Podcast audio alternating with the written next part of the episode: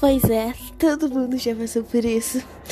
Os pais se separam e a gente vive sozinho, entra em depressão, muda totalmente, corta o cabelo, corta os pulsos, sinta se matar mais de sete vezes. Mas nem psicóloga, talvez ela suma assim por mês, você fique sem a psicóloga e fique se automedicando, quase morrendo todas as noites. Mas é por isso que eu estou aqui, todas as terças e quartas, todas as terças e quintas. Isso mesmo, Julia Marques. Esse é meu podcast. Um beijo.